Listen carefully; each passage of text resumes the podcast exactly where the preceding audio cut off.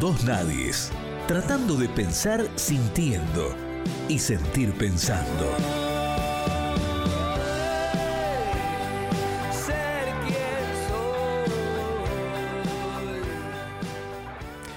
Se dieron esta semana muchos secuestros de vehículos. La inmensa mayoría tiene que ver con infracciones a la nueva ordenanza de tolerancia cero en materia de ingesta de alcohol. En la ciudad de Caleta Olivia estamos adheridos por una ordenanza a la ley nacional que establece que el límite permitido de alcohol en sangre es cero. No, si le da 0,1 ya es infractor a la ordenanza. Hay que tener muchísimo cuidado con esto de salir después de haber bebido lo mínimo que sea. No hay que beber nada de alcohol eh, si vas a, manejar porque eh, es absolutamente estricta la medida y es costosa, muy costosa. Eh, esto genera, según el secretario de gobierno de la municipalidad, Calicate, unas multas que rondan los 70 mil pesos de promedio para eh, poder recuperar el vehículo, porque además usted tiene costos de pagar estadía, pagar acarreos. El acarreo, tal cual. Tenemos un audio con la palabra del secretario de gobierno.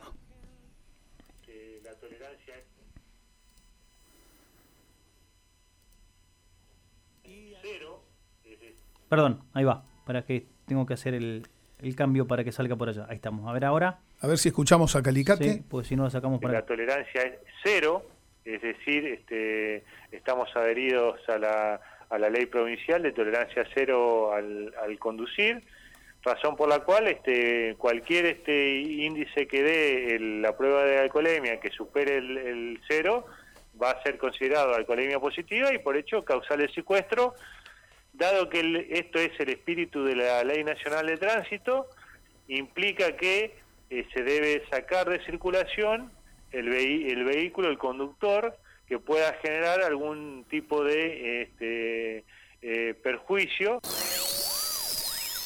¿Cuántos autos se secuestraron el fin de semana? ¿Tiene el dato? el dato de los secuestros por alcoholemia fueron 40 hasta el día sábado eh, no tengo el informe, me estaba llegando ahora el informe de lo que había sido el día de ayer también domingo, pero bueno, este, esa es la totalidad. Fueron 51 secuestros, 11 fueron por eh, hasta el día sábado, vuelvo a decir, desde el día jueves hasta el día sábado, 11 secuestros por falta de documentación. Eh, pero a su vez también la otra, otra cuestión que se encuentra mucho es que la gente no regulariza la documentación del vehículo. Aun cuando le dé alcoholemia positiva, el vehículo todavía está eh, inscrito a nombre del anterior dueño, no hicieron el trámite de transferencia, y eso pone, eh, pone un poco más eh, dificultoso la, la, devolución, porque solo se puede restituir el vehículo a quien acredite a ser dueño. Si va conduciendo una persona que tiene el, este, solamente la cédula verde o el título y está a nombre de otra persona, tiene que acreditar que ya hizo la transferencia a su nombre con la documentación del 08 firmado como comprador ante escribano público o juez de paz. Y, a ver, un costo promedio desde que me secuestran el vehículo, más allá de la multa por este mm, eh, por, por, este manejar alcoholizado. El, el tema del acarreo, el tema de los días, ¿cuánto es un promedio de, de, dinero para sacar el vehículo del lugar. Y, estamos hablando de multa de por, eh, incluido todos los conceptos y, un promedio de unos 70 mil pesos. El Club San Jorge que fue eh, eh, cedido en carácter de préstamo por la pandemia en su momento, pero ya lo comenzamos a trasladar, que lo que pasa es que se producen estos grandes operativos y crece la, este, el ingreso de vehículos, por eso el impacto de, la visualización que vos hiciste el día de hoy cuando pasaste por ahí de todos los vehículos secuestrados. ¿no?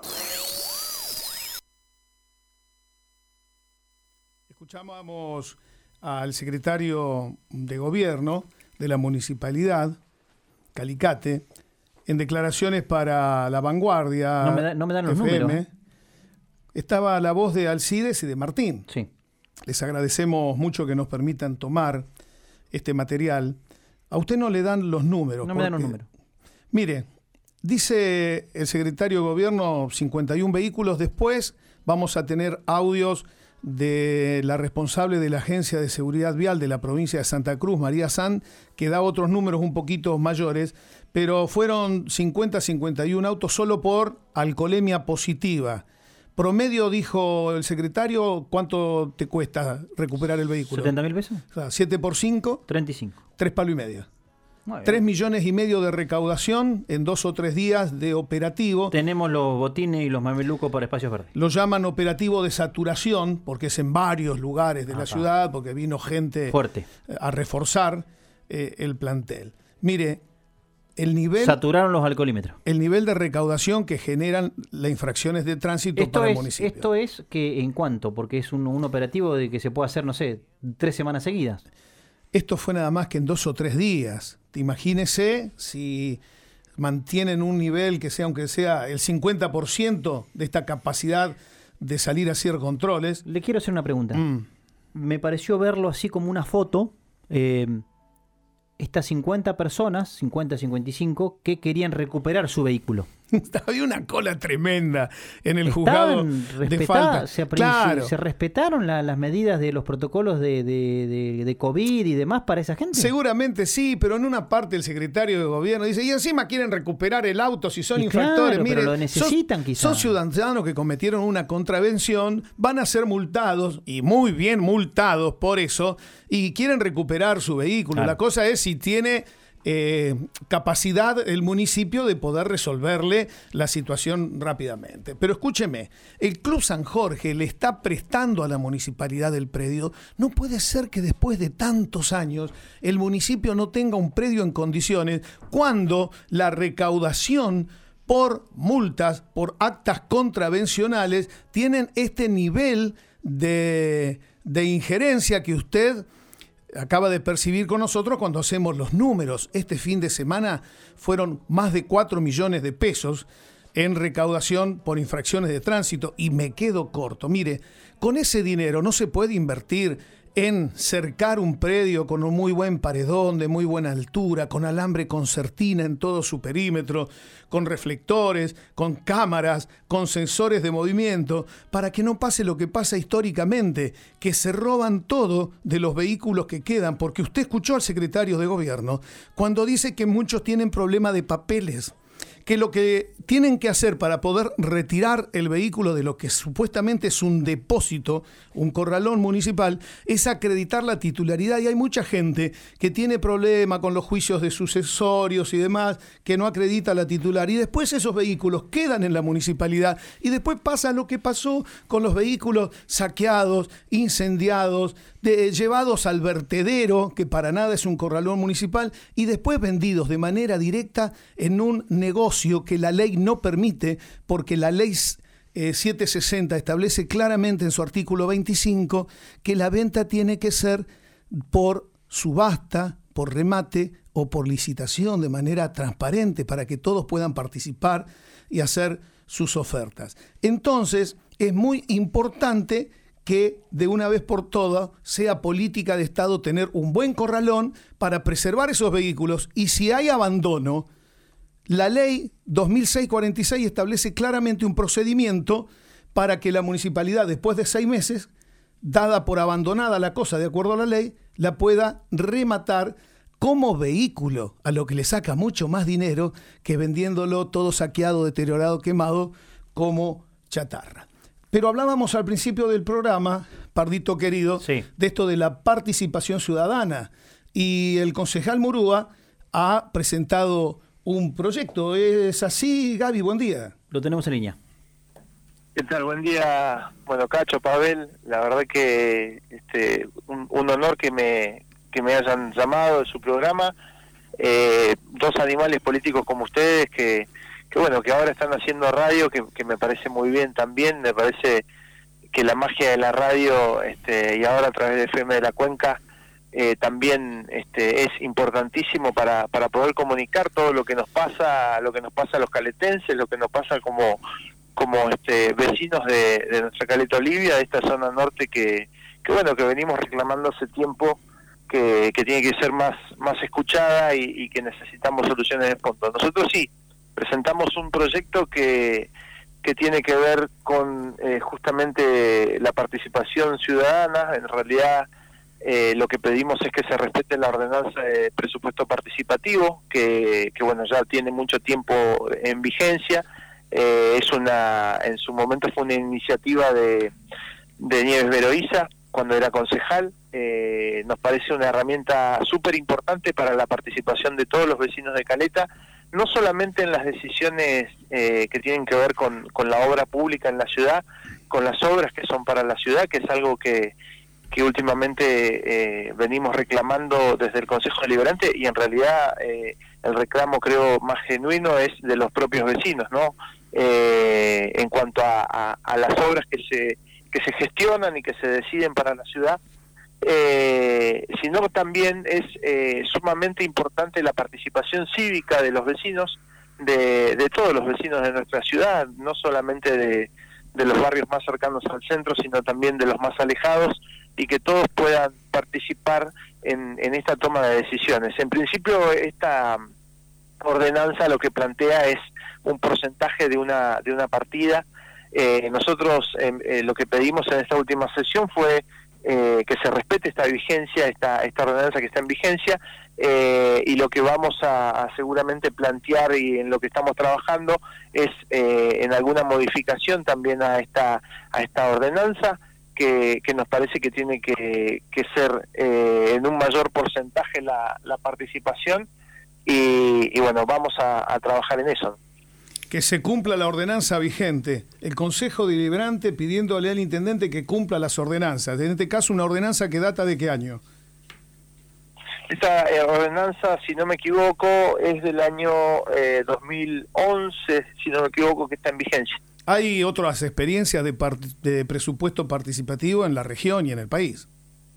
Sí, y también hay una experiencia muy importante afuera del país, que es una de las primeras experiencias, que es en Porto Alegre, esto por ahí lo pueden eh, buscar, lo pueden ver, eh, cómo, cómo ha modificado este, Porto Alegre su vida cívica y cómo esto le ha llevado a, poder modificar un montón de, de, falencias y un montón de problemas que tenía la, la comunidad en Brasil, esta, esta ciudad en Brasil, eh, por eso creo que es una, una herramienta muy importante y que se puede tranquilamente adaptar a nuestra a nuestra ciudad, a nuestra realidad. No solamente lo creo yo, no eh, es una como, como les digo es, es algo que viene ya hace mucho tiempo que, que lo han planteado distintos dirigentes que, que este, me parece que es eh, sumamente importante recuperarlo nosotros eh, recuperamos varias cosas hace hace un tiempo en realidad, esta sesión que pasó, no, sino la anterior, habíamos presentado un proyecto justamente por el tema de la construcción de un cuartel de bomberos en el Rotary. Lamentablemente después tuvimos eh, la tragedia que, sucedió allí en el barrio y, que enlutó a toda nuestra comunidad. Pero decíamos que este es un pedido que viene también hace más de 10 años, que en su momento cuando era legislador provincial lo había hecho Rubén Contreras, también en su momento lo había hecho la señora Bubola cuando también este, era diputada provincial, también lo hicieron los diputados, los ex diputados provinciales eh, Terraz y y, bueno, más allá, como decía, de, por ahí de los partidos políticos y, de la representatividad partidaria de cada uno, nos parecía importante recuperar este este pedido y me parece que es hora también de, sumar, eh, creo que ahí en, en, la zona oeste de nuestra ciudad, todo lo que es eh, la barriada del Rotary, del Bicentenario, eh, del Bontempo. creo que necesitamos también un centro médico para nuestra ciudad eh, nosotros venimos discutiendo, eh, como te decía Cacho, esto hace tiempo en cuanto a lo que tiene que ver con las decisiones que se toman. Creemos que, que lo que tiene que ver con la coparticipación necesita un nuevo, un nuevo planteo. Eh, es una ley que, que ya tiene muchísimos años y que eh, se ha realizado en un contexto, pero creo que el contexto ha cambiado. Nosotros tenemos en la zona oeste de nuestra ciudad cerca de 20.000 o más de 20.000 habitantes que verdaderamente han quedado lejos. Nosotros hoy todo lo que es eh, atención médica lo tenemos prácticamente en la, en la zona céntrica. entonces se hace muy muy difícil acceder y, los tiempos también son importantísimos para, para algunas este para para lo que tiene que ver con algunas afecciones, como por ejemplo las afecciones cardíacas. Es importantísimo que se pueda eh, achicar los tiempos de, atención, que se pueda llegar eh, con, celeridad a atender este, estas demandas. Entonces, eh, creemos que hay discusiones que se tienen que empezar a dar y se tienen que empezar a dar, como te decía, más allá de lo, de lo partidario, creo que tenemos que, que darlas como caretenses, como no solamente como dirigentes, sino también como vecinos. Creo que para esto también es importante el rol de los medios de comunicación en nuestra ciudad y, también, como dije anteriormente, la participación cívica de todos los vecinos. Me parece que eh, en los tiempos que corren, donde eh, también eh, los medios y, las redes sociales también juegan un, un papel muy importante en nuestra sociedad, porque los vecinos tienen eh, a través de, las redes tienen también una, una forma de participación. Eh, me parece que hay que tomar esa participación, hay que eh, tratar de, de llegar a, la mayor cantidad de vecinos posible y hacerles, o sea, enseñar también un poco desde los que vienen hace más tiempo, como, como el caso tuyo, Cacho, por ejemplo, que, que ha sido legislador provincial, que ha sido legislador local, que ha sido ministro también, eh, y, muchos dirigentes más que vienen hace mucho tiempo.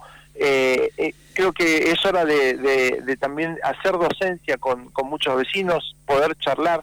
Creo que en el día a día muchos vecinos están en, su, en, sus problemas, en su, en su cotidianidad.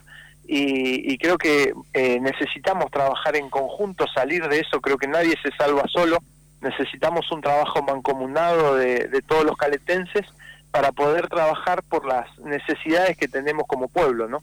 Y en ese sentido creo, como te decía, está creo que se tiene que dar esta nueva ley de coparticipación. Me parece que eh, se ha hecho mucho anuncio mediático y se ha hablado mucho de esto, pero verdaderamente han habido pocos hechos concretos en sí. Creo que la renta minera también tiene que ser modificada, también es una ley de, hace mucho tiempo, me parece que hay que instar a nuestros legisladores provinciales a que empiecen a pedir que esto se modifique a nivel nacional, hoy la minería eh, no es una actividad que se haga en todos lados, creo que esta relación que tiene eh, Santa Cruz, como he escuchado a funcionarios provinciales, amigable con la minería, me parece que eh, es importante que se traduzca en beneficios para nuestra provincia y principalmente para la zona norte. ¿no? Si nosotros tenemos en cuenta la extracción en San Julián, que se hace en el macizo del Deseado, podríamos decir que casi el 90% de la actividad minera se realiza en zona norte, eh, entendiendo también eh, lo que esto lo que esto trae aparejado la actividad minera para, para lo que es ambiente de nuestra de nuestra región creo que los beneficios deberían ser mayores y me parece que en ese sentido todos tenemos que entablar esta discusión y empezar a, como dije, a llevar a los vecinos eh, también y a, ponerlos también en estos temas, porque creo que la participación de todos es también lo que nos va a dar la fuerza para poder dar esos debates. Exacto. Gaby, em, yo te quiero consultar algo porque, te voy a ser sincero, parece que este gobierno tiene amnesia, porque allá por el año 2002, 2003, 2004, 2005, hasta 2006, sí hubo un proyecto que tenía un esquema de presupuesto participativo, que era el plan Mejora tu barrio. Fue muy conocido, que se trabajaba con las uniones vecinales, que se trabajaba en coordinación con eh, grupos de vecinos que decían, bueno, a ver, sentémonos y veamos las problemáticas que tiene cada barrio y sobre eso hagamos una plaza, hagamos un acceso. ¿Por qué? Porque por supuesto todo esto venía financiado por Nación, donde habían obras públicas. En ese momento también estaba el Plan Federal 2 eh, y 3 para el Rotary, esto que vos mencionás de, del abandono del oeste caletense. Eh, ahora hubo iniciativas. ¿Qué pasa? Ese es el tema. ¿Por qué no se involucran a los actores que saben qué ocurre en un barrio como el Bontempo, en un lugar donde dicen por qué privilegiamos una bicisenda si no hay cloacas en ciertos sectores, por qué queremos mejorar espacios públicos verdes donde sabemos que hay derrames constantes de, de sectores, de barrios que no tienen dónde enviar sus líquidos cloacales. Todo esto me parece a mí eh, más allá de, los nombres, de, que empezás por Cookie, pasás por los por los distintos eh, diputados que estuvieron, me parece que es, una, es una concreción que tiene que darse en, en, en, reuniones donde los concejales tengan injerencia. Esto es lo que uno ve. Me parece que las herramientas están. Por supuesto, no sé si decir incumplimiento. ¿Por qué? Porque nosotros deberíamos decir, bueno, a ver, se anuncia una obra para Caleta Olivia, veamos dónde la hacemos. O sea, eh, eh, viene de prepo la bicisenda, viene de prepo la recreación del espacio verde de la bajada 1, o esto está diseñado en otros lados y el intendente también está atado de pies y manos, y mucho más los concejales, para definir. Por eso a mí me parece que si, si tendríamos que ir a la operatividad del presupuesto participativo, ¿por dónde empezamos? Me parece que es esto, ¿no? Es llegar, como te decía, eh, primero entender la función de todos. Me parece que, que todos somos eh, responsables, en mayor o menor medida, por supuesto, quienes eh, tenemos obligaciones asumidas en la función pública dadas por los vecinos, tenemos mayor responsabilidad de, de generar acciones que ayuden a esto, pero me parece que nosotros por años eh, en Caleta Olivia estuvimos eh, muchas veces preocupados en, en, lo que pasa eh, partidariamente aquí mismo, ¿no? Políticamente entre los partidos, muchas veces, por decirlo de alguna manera, en la pelea chica aquí aquí mismo y las decisiones muchas veces se toman en otro lado, ¿no? Yo, por ejemplo, en la última sesión, Pavel, hablaba sobre esta planta de osmosis inversa que se va a, que, bueno, se anunció que se va a instalar en el puerto. Eh, yo nunca había escuchado declaraciones del intendente acerca de la misma y la impresión que me dio cuando, cuando escuché las, las declaraciones eh, por parte eh, del gobierno provincial y nacional es que es que verdaderamente no en Caleta no se sabía nada de esto. nosotros presentamos un, un pedido de informe eh, que tiene que ver con, primero, hacer un, un, estudio de impacto ambiental. Todos sabemos en Caleta que ahí cerquita del puerto eh, sale eh, directamente un caño que tira los efluentes cloacales al mar sin tratar. La ex planta de tratamiento. Entonces nos parecía, eh, nos parece importante primero hacer un estudio de impacto ambiental y segundo, nos parece importante que se pueda arreglar esta planta de efluentes cloacales, ¿no? Eh, si se va a instalar una, una planta de osmosis inversa que va a captar agua eh, justamente de ahí cerquita, sería bueno y sería un doble beneficio, nos parece, y lo hablábamos junto con el equipo de trabajo en el bloque, que, se pueda eh, primero generar esa acción, eh, por supuesto que se tendrá que ver esto que que, eh, que, cuánto sale no generar este ese arreglo. Eh, estábamos hablando por lo que decían de un presupuesto de 83 millones de pesos para la planta de osmosis inversa allí en el puerto. Entonces me parece que hay acciones muchas veces que se generan desconociendo eh, o, sin conocer del todo esta, estos pequeños detalles que después son importantísimos en la hora de la ejecución de estas obras, ¿no? Gaby, vos sabés que en el inicio del programa hablábamos de las ventajas que ha generado en muchos lugares del mundo, el beneficio que ha implicado la participación comunitaria, la participación ciudadana. Hay en un momento de tu alocución, vos decís que diputados, Contreras, La Terraz, Bucci, le plantearon al gobierno durante varios años la necesidad prioritaria de un sector barrial de Caleta Olivia con el tema de cuartel de bomberos, de ambulancia, de autobomba, de un centro de salud.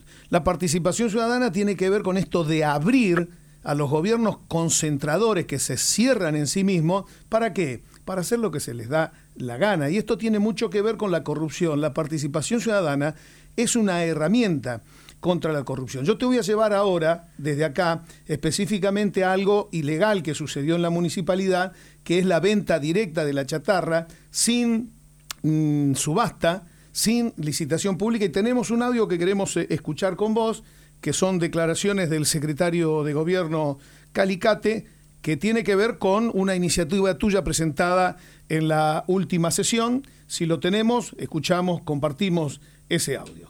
Con la documentación pertinente, la posibilidad de restituir, esos vehículos pueden pasar a, este, a remate y en su caso, si están en, en, malas condiciones, pueden pasar a, chatarra, como fue lo que ocurrió hace unos días atrás. Eso era una proyección que nosotros teníamos prevista para hacer el año pasado. El año pasado nos sorprendió a toda la cuestión de la pandemia. Ahora.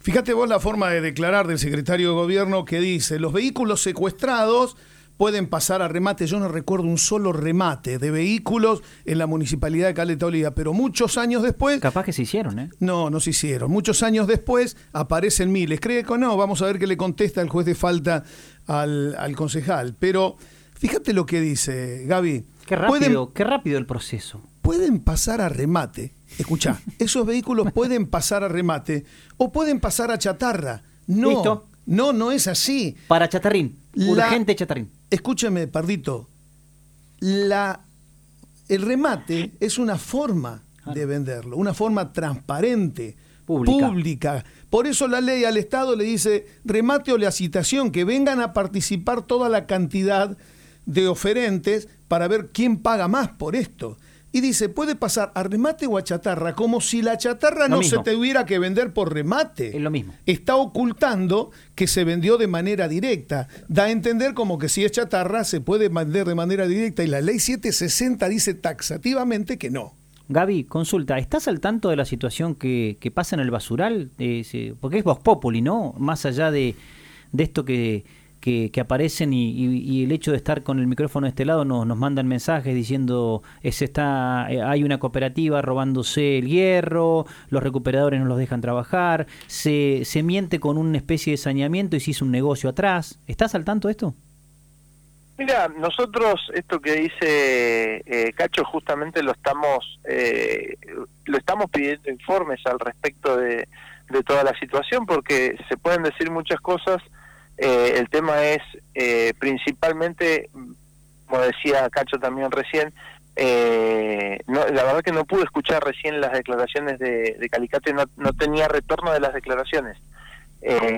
hablo por lo que por lo que acaba un poco de decir Cacho, pero más allá de las declaraciones, como digo, se pueden decir muchas cosas, pero verdaderamente hay que ver los instrumentos eh, tanto las ordenanzas como las leyes provinciales, que bueno, nosotros hemos eh, hecho mención de, una ley que, en su momento cuando Cacho era legislador eh, provincial pudo este, tener esa iniciativa y, le da una herramienta importante a los municipios para trabajar en este tema y estamos justamente trabajando en esto, ¿no? En, en, pedir informes sobre estas situaciones, sobre cómo se llevaron adelante eh, más allá que reconocemos el trabajo que viene haciendo el área de, servicios a cargo de, Rubén Contreras en ese sentido, eh, en cuanto a, la, a, cómo, a cómo está el basural y cómo lo han, lo han dejado, creemos también que es importante que se respeten las leyes vigentes, por supuesto, y que las, las ordenanzas y las leyes provinciales, como decía,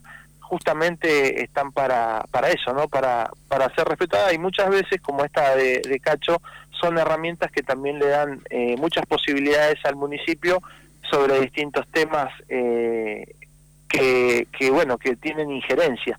Ahora en la última sesión también presentó eh, un proyecto el concejal, el presidente del cuerpo, Miguel Troncoso, con respecto a, a este tema que pasó a comisión y donde seguramente cuando eh, nos toque tratarlo en comisión, la ley justamente que en su momento trabajó Cacho eh, y que fue de su iniciativa, me parece que eh, cubre todo esto que planteaba eh, Troncoso. Pero bueno, nosotros estamos trabajando en este tema, hemos pedido informes que bueno, esperamos que sean respondidos, no tanto este que presentamos en la en la última sesión como los los anteriores, los informes anteriores, que, bueno, veremos, eh, también estamos viendo eso desde nuestro equipo, qué, qué, pasa en el caso de que no de que no sean respondidos, cómo avanzamos en ese sentido y cómo vamos a, trabajar en consecuencia lo que venimos planteando. Gaby, querido, muchas gracias por conversar con nosotros. Esperamos fervientemente que el juez de falta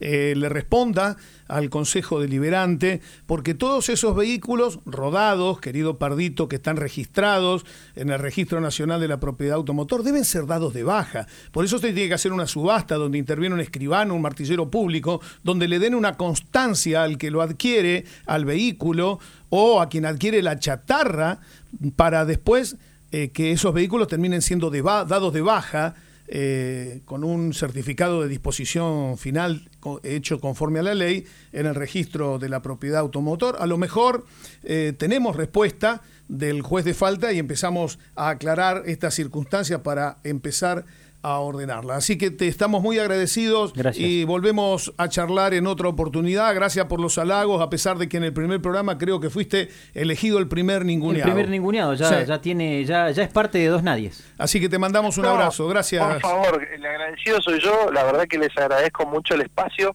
Quiero aprovechar el espacio también antes de, irme para, para volver a recalcar esto. Creo que eh, tenemos que, unirnos por caleta más allá de las diferencias partidarias me parece que, hay que poner adelante a, a Caleta Olivia, creo que por mucho tiempo no se ha hecho, me parece que, que solamente las divisiones que tenemos en, en Caleta se aprovechan para que las decisiones muchas veces no se tomen acá de lo que necesitamos nosotros. Y por eso también pasa que muchas veces las decisiones que se toman eh, no, no nos traen respuesta de nada, ¿no? Y ya... Eh, eh, cuando vienen en tiempo de elecciones, como, como dice Verbel en la, en la canción esta que hizo tan famosa León Gieco, no engrupen a nadie. Entonces, me parece que de una vez por todas tenemos que, que dejar eh, lo partidario de lado y, ponernos de acuerdo, por lo menos en, en, los puntos fundamentales que necesitamos para el desarrollo de Caleta Olivia. Así que muchas gracias eh, a los dos y bueno, a disposición y estamos en contacto hasta cualquier momento. Saludo a toda la audiencia. Gracias, saludo. Fue el concejal Gabriel Murúa en Dos Nadies.